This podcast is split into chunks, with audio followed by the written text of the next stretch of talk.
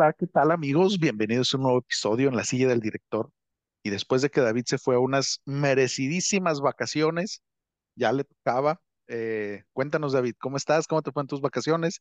Ya estando de regreso acá en el podcast.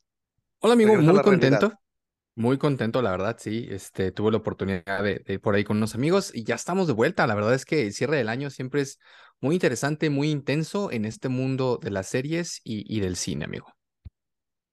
Sí, sí, sí. Y no puede ser de una manera diferente. O, David, no sé si tengas alguna noticia antes de empezar a lo, a lo mero bueno. Fíjate que nada más comentar, no recuerdo el nombre, se llamaba David, eh, David something, el, el Power Ranger verde que después fue Power Ranger blanco y que desafortunadamente el día Luego de ayer rojo, ¿no? También. No, no, no, el rojo no. Era verde y era blanco. No sé, la verdad, yo le perdí la pista a Power Rangers de hace mucho tiempo, pero lamentablemente el día de ayer falleció. Él era de los pocos que se mantenía físicamente muy, muy activo. De hecho, por ahí creo que era peleador también en algún tiempo de artes marciales mixtas. Y desafortunadamente la noticia dice que parece que fue un suicidio. Entonces, bueno, pues uno más. ¿no? uno más de, de, de estos actores B que terminan su vida eh, pues muy triste, ¿no? En el mundo de las drogas, en el mundo, pues la verdad muy, muy triste. Es una noticia que no deja de ser, eh, que no deja de llamar la atención, sobre todo para todos aquellos que vivieron esa época de gloria de los Power Rangers, ¿no, amigo? Correcto. Jason David Frank. Y sí, como bien dices, era que de los pocos, por no decir el único, que se mantenía acá en forma, combatía, o sea, seguía, si no me equivoco, o sea, su interés nació por su papel dentro de los Power Rangers y a partir de ahí le metió turbo, peleó y todo, pues hasta el día de ayer. Si no me equivoco, él no corresponde al, al club de los 27, pero uno más que se nos va. Y como dirían las abuelitas, cuidado que se van de a 13, entonces ahí al pendiente a ver, a ver quiénes le siguen. Este, yo no traigo la verdad ninguna noticia, Mr. David. Eh, creo que estuvo tranquilo y si te parece, pasemos de lleno a un tema que tenemos pendiente desde hace dos semanas, que tomar aire. es, sin Dale, temor a equivocarme, la película favorita de David de lo que va del 2022. Y por supuesto, claro que estamos hablando de Black Panther 2, Wakanda Forever. David, cuéntanos, ¿qué, cuál fue tu experiencia al ver a Tenoch en IMAX? Porque dinos la verdad, o sea, tu razón del viaje fue para ir a verlo en su máximo esplendor, con su eh, licra esa verde súper pegadita y fantasear con él, ¿no? David, Fíjate cuéntanos, ahora que, sí. que, que bueno, ya, ya tendremos la, la oportunidad de, de ahorita que nos platiques de la película, pero Pues me da mucha tristeza lo que ha sucedido esto, este último año, sobre todo, este último año completo con, con Marvel. O sea, no es una situación de únicamente esta película, o sea, es una decadencia eh, muy fuerte, muy grande. Y si sigue así, pues va a terminar con el mundo de los superhéroes, así como llegó a, un auge y a un pico. Parece que ahora está ensañado en terminar con, con, con este envión, ¿no? Que parecía que iba a durar muchos años más y parece que le está poniendo el, clavo al ataúd con, con estas decisiones tan estúpidas que está haciendo y que solo hacen enojar al fandom y que además no están pegando ni siquiera los números, porque bueno, cuando tomas estas decisiones es porque crees que te va a redituar que finalmente es un negocio en los números y no, parece que muy apenitas va a alcanzar a llegar a los números por encimita de, de Thor, que Thor fue un gran fracaso la última película en números para Marvel, amigo.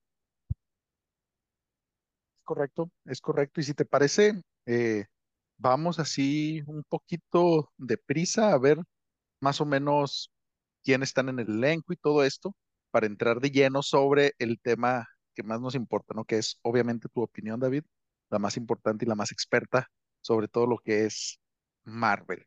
Y pues bueno, esta película, eh, Black Panther 2, Wakanda Forever, es nuevamente escrita y dirigida por Ryan Coogler, quien nos trajo la primera parte. Aparte de eso, nos ha traído cosas muy interesantes como eh, la trilogía de, bueno, la trilogía, porque va a salir la tercera parte de Creed, donde trabaja nuevamente con eh, algunos de los actores que aquí también salen, ¿no?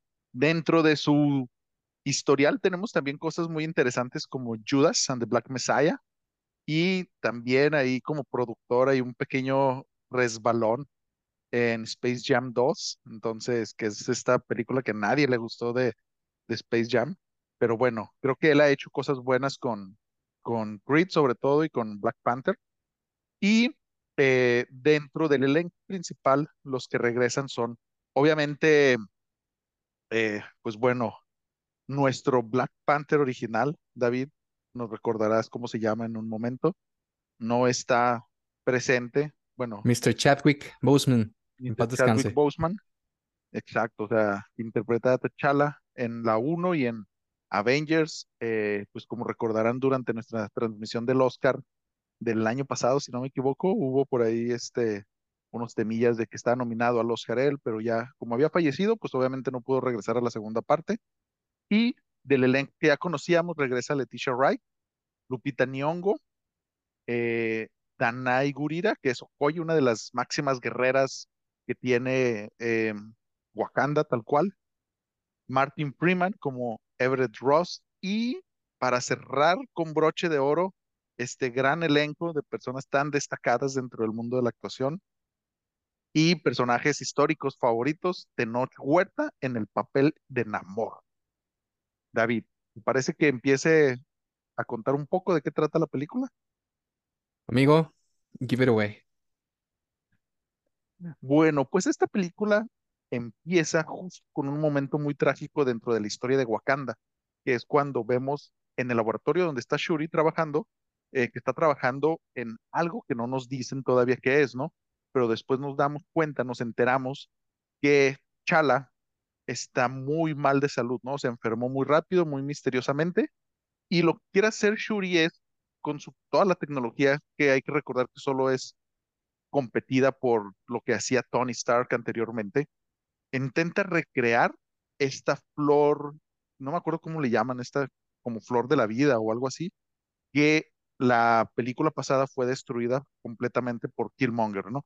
Entonces intenta hacer una réplica genética para ver si de esta manera puede salvar a T'Challa.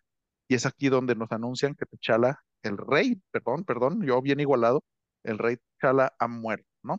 Entonces a partir de aquí se empiezan a desenvolver ciertas cuestiones dentro del mundo, porque hay que recordar que eh, lo que nosotros sabíamos es que solo en Wakanda había vibranium, ¿no? Entonces era el único lugar donde se podía conseguir. Tiene muchas aplicaciones y obviamente había gobiernos que estaban dispuestos a lo que sea para tenerlo en su poder. Entonces, al darse la noticia de que muere T'Challa, todos los gobiernos del mundo piensan que Wakanda está desprotegido al no tener a su Black Panther, ¿no? Y empiezan a, de cierta manera, como a pudiéramos decir así, para obtener el vibranium. Y es aquí donde sale la primera parte importante dentro de esta trama, que es que alguien, todavía no nos dicen quién, crea una máquina para detectar vibranium y eh, encuentran vibranium en algún punto del océano Atlántico, ¿no? Y es, son atacados, obviamente, y aquí es donde se desata todo, todo lo que está por venir, ¿no? Vemos esta gran introducción de Namor, también conocido como Kukulkan, en, depende de quién le preguntes, sus amigos le dicen Fíjate, qué, chistoso, ¿no? O sea, Kukulkan, ¿cómo a qué te suena? Que en una película de negros, que el villano sea, que se llame Kukulkan. Qué raro, ¿no? No, no, no, hubieran puesto Kukul, Kukul's Clan, güey. Por ahí va, por ahí va el asunto. Y nos damos, o sea, nos enteramos que en este universo, eh, pues este pueblo de Namor también tienen em, vibranium, ¿no? Entonces aquí es donde empieza esta guerra porque Namor le echa la culpa a los wakandianos de que al dar a conocer todo esto, pues ya están exponiendo a su pueblo también. Empiezan a haber batallas entre Namor y los wakandianos y luego involucran diferentes gobiernos de diferentes partes del mundo. Obviamente también meten al, ah, se me fue el nombre de, de, mm, de Martin Freeman, Everett Ross, ¿no? Que trabaja como para la CIA o lo equivalente. Y aquí es donde empiezan a salir más personajes, ¿no? Empiezan a salir más personajes, más personajes. Y David, una pregunta así muy honesta. ¿Quién crees, o sea, cuando empezaron a salir los, trailers, tú ya sabías quién iba a ser eh, Wakanda, quién iba a ser él o le o la nueva Black Panther? ¿O lo sospechabas? Ay, desgraciadamente sí, amigo. Mira, yo muchas veces, incluso había varios videos por ahí, este, uno de Rockstar y otro de otra página que sigo, donde ellos tenían la esperanza de que fuera Killmonger, que de alguna manera lo trajeran, pero yo siempre supe que iba a ser Suri porque, porque Marvel. O sea, últimamente no sé qué está haciendo Marvel, está terminando con todos los superhéroes y ahora va a ser una Liga de la Justicia donde van a ser únicamente mujeres. El único que queda es Thor, porque ya sabemos que con Spider-Man va a suceder una cosa diferente por los derechos. Entonces, pues no sé qué están haciendo, la verdad. Quién sabe a qué le estén tirando. Pues sí, eh, nuestros amigos de Rockstar y Mr. David no fallaron. Eh, hay ahí algún proceso interno donde Shuri se convierte en la nueva Black Panther. Pero fíjate que aquí yo creo la única sorpresa que yo tuve dentro de la película es esto, ¿no? Que hay que recordar que en este proceso de convertirte en el nuevo Black Panther, ingieres eh, estas plantas alucinógenas, llamándola de alguna manera, la planta que Shuri, Shuri pudo replicar de un recuerdo que le dio un amor a ella, ¿no? Entonces lo puede replicar y ves a tus ancestros que te guían hacia el camino de Black Panther, ¿no? Cómo ser el mejor Black Panther de la historia. Y esta yo creo que es la única sorpresa positiva dentro de toda la película y es a quien se encuentra. No vamos a decir todavía, no hay que dar spoilers, pero regresa, digámoslo así, Shuri con una sed de venganza y es donde empieza la guerra real contra todo el pueblo de Namor. No vamos a decir más todavía hasta nuestra parte con spoilers. David, cuéntanos. Hasta aquí No, amigo, más o menos quería, terminamos la historia sí, no, bueno, en nada más quería decir que, que, híjole, la parte esta que hasta me agarro el ojo porque no quiero que me tiemble de coraje. Por ahí hubo, no sé si ustedes sepan, porque bueno, no todo el mundo eh, le gusta los cómics, pero hubo una intención por parte de Marvel de hacer un, un cómic alterno, porque pues obviamente en los cómics Iron Man sigue, ¿no? De hacer una, una especie de, figura femenina que se llama Iron Heart, con una historia muy definida, una historia hasta cierto punto interesante, pero que en los números no ha sido, la verdad, no, pues no, no ha pegado, no, no, ha, sido los números que ellos esperaban y, y vamos a ver cuánto duran los cómics porque no, no ha redituado en lo que ellos quisieran. Bueno, pues en esta historia meten un Iron, Heart, un Iron Heart que es todavía 15, 25, 30 veces peor. Es, es, es una historia total y completamente ridícula que no tiene ningún backup, como si nos lo dieron con Tony Stark en ese pequeño flashback donde nos explican que desde muy pequeño era un genio y que terminó el MIT y que tuvo X cantidad de doctorados y que se codió con las mejores mentes del mundo y a partir de todo este conocimiento conjunto él fue creando este rompecabezas que a, que a la postre en su edad adulta le permitió hacer el traje de Iron Man. Bueno, pues esta mujer aquí en este... Eh, eh, no sé ni cómo decirle, ella no necesitó nada porque pues es sumamente inteligente más que todos y decidió hacer un, un traje como de Power Ranger y que pues nos quieren entregar como si fuera un nuevo Iron Man. O sea, es realmente triste, realmente no sé ni cómo decirlo. O sea, no, no, no entiendo ni, ni cómo pudieron autorizar el que sacaran a, a, a pantalla algo tan ridículo. Se ve súper mal. O sea, el traje de Tony Stark de Iron Man 1, que estamos hablando que fue hace que, Isra, 20 años casi, 15, 2008, me parece. Se ve 100 veces mejor. O sea, el CGI se ve 100 veces mejor, se ve totalmente metálico, se ven las partes de las balas cuando le rebotan, queda la mancha, o sea, se ve un trabajo con amor, un trabajo totalmente bien hecho. Este traje se ve total y completamente ridículo, de verdad, se ve como si estuviéramos viendo un traje de Power Rangers en una introducción de personaje totalmente triste y que además, pues no sé si a ti te deja con gran sabor de boca de querer ver la serie, porque se supone que para eso lo, lo pusieron, pero a mí no, o sea, al contrario, ¿no? Yo creo que ni siquiera lo voy a, me voy a saltar donde está la línea para no verla, porque se ve terrible el, el disfraz, porque es un disfraz, no, ni siquiera puedo decir que sea otra cosa, es un disfraz de CGI totalmente feo. ¿O tú qué opinas, amigo? Sí, completamente de acuerdo. Eh, si te parece, pasamos a, a nuestra parte de spoilers para poder hablar libremente.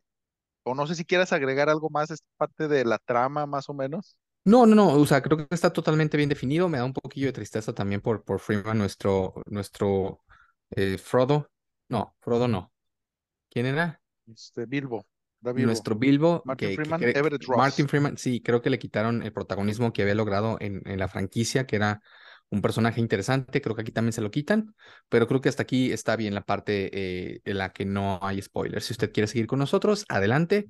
Si no, no se va a perder nada. La verdad es que no es, no es una, no es la peor película de Marvel, no es Morbius, pero no está ni en el top 15 de las mejores películas de Marvel.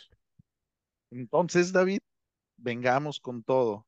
Tirar todo el hate que traes en tu ser, acumulando las últimas dos semanas. Aviso nuevamente a la gente que nos está viendo, escuchando. Vamos a entrar con full spoilers. Así que, David, te cedo la palabra. Cuéntanos sobre tu amor sobre Tenoch por favor. Fíjate que voy a, voy a tratar de ser muy, eh, muy real. Voy a tratar de, de hablar eh, sin tirar hate, just for the sake of tirar hate. O sea, mucho de lo que se dijo, y creo que la actuación de Tenoch no es mala, o sea, Tenoch definitivamente no es un mal actor, no va por ahí, o sea, el, el odio, eh, la animosidad que ha crecido, que, que, que, tenemos o que tengo yo hacia él, tiene que ver con una falta de congruencia, porque él inició una campaña hace años, 10 años, donde decía que a los mexicanos los trataban mal en el extranjero y que no había papeles para los mexicanos en las grandes productoras, porque siempre les daban papeles y I quote, y cito, o de indios o de narcos, ¿no? Entonces esto creó mucho, mucho revuelo en las redes sociales, puede buscar, está la entrevista, es muy famosa. Tres años después le ofrecieron un papel en Narcos México y usted qué cree? Pues que no iba a aceptar, ¿verdad? Porque pues obviamente tenía esta gran campaña de decir, oigan, pues nomás nos dan papeles de narcos y de indios. Pues sí aceptó. Entonces ahí tomó notoriedad porque pues Narcos México.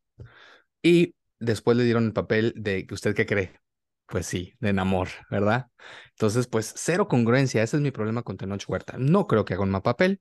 Sí, sí me parece muy triste el hecho de que de todos los personajes importantes, porque Namor es un personaje, no se equivoque, muy importante en Marvel, no fue ni para echarle ganas para lograr un físico como lo que logró, ya no digamos eh, Thor, como lo que logró Chris Evans, como lo que lograron, pues prácticamente todos los actores donde se ve que realmente hubo un compromiso eh, de mucho tiempo de, de, tener esa fisicalidad que representa el representar un personaje que es un superhéroe para los niños y para las personas que aman el cómic, pues no le echó absolutamente nada de ganas. O sea, se ve mal, se ve, en algunas partes se ve hasta triste, pero bueno, pues esa fue decisión de él. En, en la cuestión actoral, no me parece que lo haya hecho tan mal, la verdad, no, no voy a mentir. Eh, mi problema es con el, la manera en la que escriben el personaje, no tiene nada que ver con el, el personaje per se. O sea, hubo momentos de gran cringe, amigo. O sea, una de las productoras se atrevió a decir, y otra vez, y cito, que el personaje se llamaba Namor porque era un niño sin amor, Namor. Y por eso era el nombre de Namor. Dios bendito, señora. Dios la perdone, porque yo no puedo. O sea, la ¿qué pasa? O sea, de verdad, ¿por qué le permiten hacer eso en Marvel? Imagínate. Empiezo, yo, yo, empiezo a hacer un quote de Shakespeare y yo empiezo a sacarme cosas de las pompis. Ah, no, sí, él puso aquí esto porque él vivía sobre tal calle, entonces, no, no, no, señora, no se llaman amor porque es un niño sin amor, no invente. Entonces, pues todo ese tipo de cosas crean un gran cringe sobre una película en la que yo creo no termina de pasar nada. O sea, esta película tú la terminas de ver y en el gran esquema de las cosas donde se supone que Marvel es el maestro en saber cómo avanzar una historia que tiene un conjunto y que va a llegar a un clímax, aquí fallaron tremendamente. No pasa absolutamente nada. Si esta película no existe, no hubiera avanzado en el ajedrez absolutamente nada, ni para adelante ni para atrás. Lo único que sirve es para presentar personajes nuevos, pero no se juega nada, no pasa absolutamente nada, no muere nadie realmente importante, nada más vemos que esta Ironheart, pues no le importa matar policías porque supongo que eso está bien. No, no pasa absolutamente nada. Al final, Namor queda como un antihéroe, realmente no queda como si fuera un villano.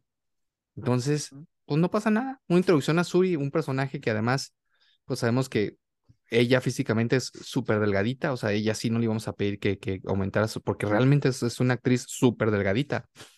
Y pues otra vez, esta falta de congruencia se nota, ¿no? O sea, vemos a, a Okoche, que, ¿cómo se llama la, actriz? Que, que, está fuertísima. Real... Oye, Gurira, creo que Ah, o sea, cuando tiene sus escenas, Yogi, realmente ella nos puede partir el hocico sin problemas y se ve y se nota. Sí, y cuando exacto, tiene esa sí. fisicalidad, dices, qué chingón se ve. No, esta Suri la ves y, o sea, hasta te da risa. Dices, yo de una patada, o sea, ya no se vuelve a levantar Suri en su vida. Entonces, ese tipo de cosas que Marvel últimamente ya no le ha puesto atención, pues realmente lo que está haciendo es que muchos de los, de los realmente que son fans, pues se, se vayan alejando, ¿no? Hemos visto esto últimamente que ha pasado con los Anillos de Poder, que ha pasado un poquito con la Rueda del Tiempo, que ahora está pasando con Marvel, pues es, es triste porque e- esta sinergia que habían logrado con estos años que habían conectado, pues prácticamente se está perdiendo últimamente y ahora, pues ahora quiero voltear, ¿qué es lo que va a hacer DC? Mis ojos van a estar eh, volteando mejor a ver qué pasa con Superman porque Marvel realmente me está perdiendo, tristemente. Adelante, amigo, discúlpame tanto odio que tenía acumulado. No, sí, este, y lo entiendo completamente. Fíjate que yo tengo ahí varios temas que apuntar. Precisamente uno de ellos es el tema de, de Shuri, que hay que recordar que, o sea, esta hierba, esta planta alucinógena que te dan, que Shuri puede recrear em, prácticamente genéticamente igual a lo que tenían anteriormente, te da muchas habilidades, ¿no? O sea, como recuperarte más pronto, más fuerza y demás. Pero hasta Y era el equivalente al suelo del entendido, super soldado, ¿no? O sea, era ajá, prácticamente a la par de lo que hacía. Exacto. Sin embargo, lo que no te da o lo que no sabíamos que te daba eran estas habilidades para pelear magistralmente, ¿no?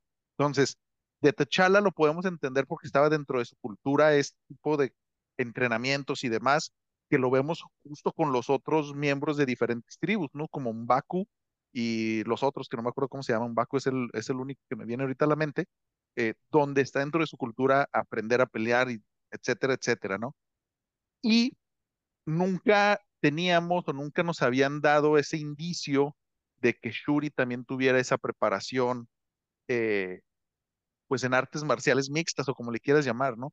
Aunque, o sea, viendo el contexto de Wakanda, donde la Guardia Real, por así decirlo de alguna manera, es integrada únicamente por mujeres, pues, tal vez de ahí pudieron sacarse algo para explicar las habilidades de pelea que tiene Shuri y cómo es que se desenvuelve también eh, pues en este ámbito, ¿no? Ese yo creo que un pequeño apunte ahí que les hubiera hecho Amigo, y, falta, y la verdad te voy a decir la cosa, está siendo súper decente como tú eres con Marvel, porque si volteamos a ver el canon, pues realmente se lo sacaron de las pompis, o sea, hay que decirlo. Sí, En, la película de Infinity War, en- en- precisamente Suri hace armas que ella crea de distancia, porque te da a exacto, entender que no tiene la capacidad de pelear. O sea, hace una especie, tienen como, son unas especies como guantes que, que representan como una boca de una pantera, donde avienta estos rayos de poder, ¿se acuerdan? O sea, muy similar a lo que hace Iron Man. Y con eso empieza a pelear a la distancia. Nunca tiene una pelea en corto y cuando lo tiene pierde porque precisamente te da a entender que ella al ser una princesa, pues nunca tuvo la necesidad de aprender, ¿no?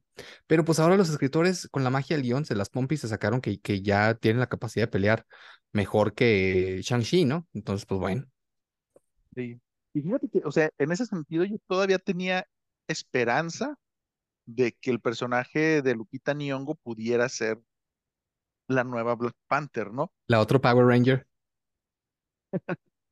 Pu- pudiera ser, porque sí, este, O sea, dentro del, del canon, dentro de este universo de Marvel, sí nos dan a entender que ella sí tiene esta preparación, que inclusive creo que llegó a pertenecer al ejército, que funciona, bueno, que estuvo trabajando como espía independiente, llamémoslo así, para ciertas, em, ciertos temas muy delicados y muy precisos donde necesitaban las habilidades que solamente ella tenía, ¿no? Entonces yo dije, bueno, tal vez dentro de esta nueva cepa de héroes pudiera entrar ella como la nueva Black Panther.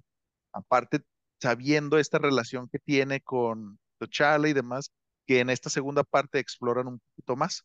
Pero no, Shuri va, entra, que sí es muy inteligente, puede hacer lo que ella quiera, tan inteligente que puede conectarse a la Matrix y descargar las habilidades de cualquier peleador de la UFC, ¿no? Yo creo que yo voy a diferir un poquito contigo en el que no sucede nada relevante en esta película porque yo creo que el punto más importante de todo lo que sucede es la muerte de Ramonda, ¿no? Que es la mamá de T'Challa y de Shuri. ¿Por qué Angela Bassett se la rifa como actriz? O sea, es Es, es la único que vale la pena, perdón interrumpirte, de la exacto. película es ella. Sí, sí, exacto. Y a mí me sorprendió mucho, o sea, en el buen punto, cuando está hablando ante la ONU, donde todos le están tirando de que es que no puede ser, que Wakanda sea el único que tenga acceso al vibranium, bla, bla, bla. y llega y les, y les avienta a sus espías contratados por el ejército francés, los mercenarios, perdón, y les diera un discurso así de que si vuelven a ir, vamos a ir por todos ustedes, perros, más o menos, ¿no? Parafraseando, un poquito más eh, políticamente correcta ella. Y la manera en la que muere, que es donde se desencadena el odio de Shuri hacia Namor, que hasta ese momento habían tratado de mantenerse como como imparciales entre ellos mismos, ¿no? Como posibles líderes de cada una de estas casas, pero como la muerte de Ramonda es debido a, algo que hace amor, aquí es donde Shuri decide ir eh, all in, ¿no? O sea, dice, vamos a armar el pedo en grande y vamos a acabar con todo lo que tenga que ver con Tenoch. Haz de cuenta como, yo sentí como si le trasladaras tu esencia a Shuri en ese momento, David, y fuera a armarla de pedo contra este cabrón, ¿no? Pero amigo, bueno. Nada más quisiera hacerte dos preguntas antes de, que continúes. Primero, me interesa saber tú qué piensas sobre Iron Heart, ahorita que hablábamos de ella, porque, o sea, yo sé que a lo mejor no vale la pena ni mencionarla, pero por eso te pregunto. Y la segunda, ¿tú qué opinaste de, de Tenoch? O sea, me, me interesa saber tu opinión. Mira, yo creo que yo concuerdo contigo en el tema de que Iron Heart está muy metida con calzador. Eh, no tenemos nada de desarrollo de su historia, no conocemos nada más que, ah, esta niña genio que salió de Beto a saber dónde, crea el único rastreador de vibranium que existe sobre la faz de la Tierra y por eso van a ir todos los gobiernos detrás de ella, sí, fucking. Exacto, o sea, así, güey, de la nada, o sea, cero, no puedes ni empatizar con ella, ¿no? Con Ironheart, que no recuerdo ni cómo se llama, Riri, creo que se llama Riri el personaje, eh, no puedes empatizar, ella había hecho su traje homemade, llamémoslo así, y luego va a Wakanda y con toda la tecnología que le propone, o que le ponen a su disposición, pues crea este traje de Power Ranger Super Mega Pro. La verdad no me gustó, no me interesó su trama, no creo que yo tampoco vaya a ver la serie porque no, no sé, ni me cayó bien ni nada.